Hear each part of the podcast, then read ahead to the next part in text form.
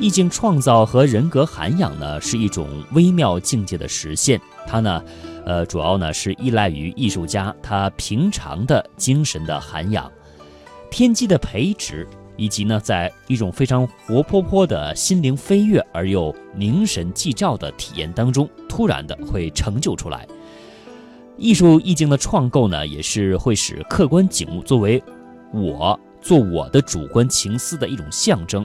比如说。我人心中啊，情思开始起伏，起了波澜的变化啊，就会有仪态万千的变化啊。不是说每一个固定的物象轮廓都能够啊给表达出来，只有大自然的全部的生动的山川草木啊、云烟明晦啊，才足以表现我们这种胸襟里面蓬勃无尽的灵感的气韵。嗯，韵南田题画说：“写此云山绵渺，代至相思。”笔端丝分，皆清泪也。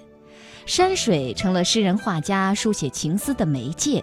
所以中国画和诗都爱以山水境界做表现和咏味的中心，和西洋自希腊以来拿人体做主要对象的艺术途径是迥然不同的。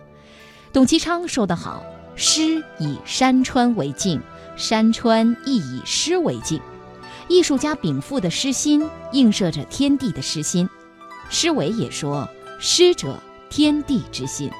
山川大地是宇宙诗心的影现，画家诗人的心灵活跃本身就是宇宙的创化。他的卷卷书取舍，好似太虚片云，含塘艳迹，空灵而自然。”哎，这个是董其昌啊说的，呃，画家。呃，所说的这种胸中的意象是什么？我们再来看其他的画家对于自己心中意象的一些说法。元代大画家黄子久，也就是我们所熟悉的黄公望啊，他是这样说的：“终日只在荒山乱石、丛木深小中坐，意态忽忽，人不测其为何。又往卯中通海处看急流轰浪，虽风雨骤至，水怪悲刹。”而不顾。宋画家米友仁他说：“画之老境，于世海中一毛发式，勃然无着染，每静视僧服，忘怀万虑，与必须辽阔同其流。”嗯，这是几位画家对于自己所认为的胸中的意象所进行的一种语言的表达。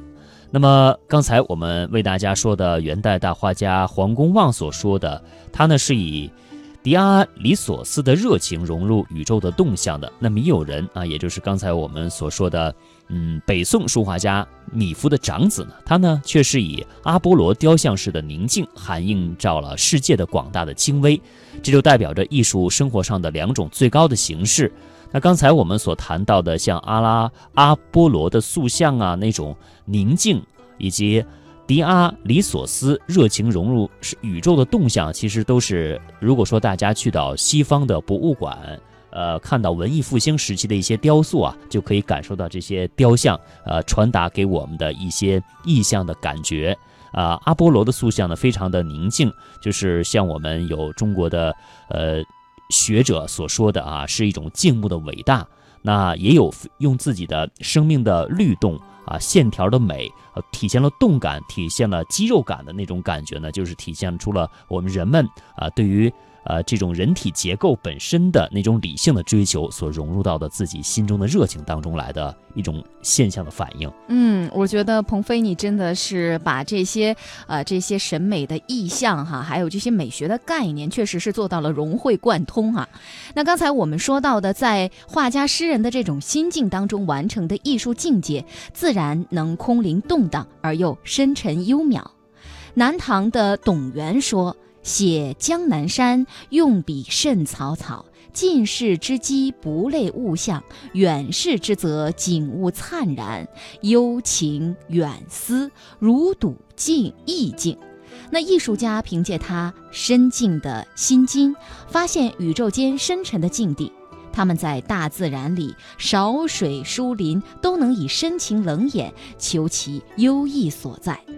嗯，所以说呢，艺术境界的显现呀，绝不是纯客观的、机械的去描摹自然。那米芾说：“新匠自得为高，嗯尤其呢是山川景物、烟云变幻，不可脑模，需凭胸臆的创构，才能把握全景。嗯，所以说呢，我们在古代有很多的画家，在自己做山水画的同时，在进行着艺术创作实践的同时呢，也会呃写下一些文字，就是自己对于呃所做的作品以及自己所领悟的创作的本质的一些笔记啊，就像我们现代人写的一些论文一样啊，嗯把自己这种理性的思维啊写下来，给其他人呢一些借鉴的意义，啊，嗯大家进行交流。所以说呢，流传下来，也就给我们后人看到哈、我们古人是如何看待这个画作的，如何从理性思维上去把握他们的艺术的实践和作品的。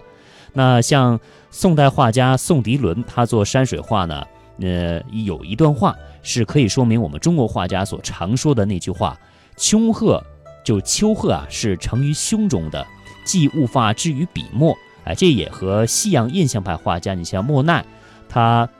有这种时间的早上、呃正午和晚上，夕阳之下这三个时段不同，所绘的同一个风景，他至少要画十一次、十多次啊。这种是追求一种嗯非常写实的态度。那我们中国画家和这种写实态度就是不太一样，就是先把这种啊一天当中。呃，早中晚的不同的变化，他自己先在心中形成自己的意象、自己的理解，然后用写，我们刚刚昨天说到了哈，有很多人是用写意的方法嗯，来绘画出来啊，并不是完全的写实，这就和西洋的绘画呢有一个呃比较大的差别了。没错。那下面的时间呢，我们来赏析一件山水画的意境，就是元代画家黄公望的作品《西山雨意图》。这个画面水域是平绘的，对岸远远山逶迤，峰峦起伏，白云涌动，草木葱茏。可以说山路平房啊、平岸，房屋幢幢，还有沙汀浅滩，水草簇簇。还有在画的右下角描绘了一角坡石丛林，错落生动；还有就是描绘了苍松挺拔，杂树细柔。衬以坡石间的茸茸细草，也为我们呈现了一派山雨欲来的水乡景色。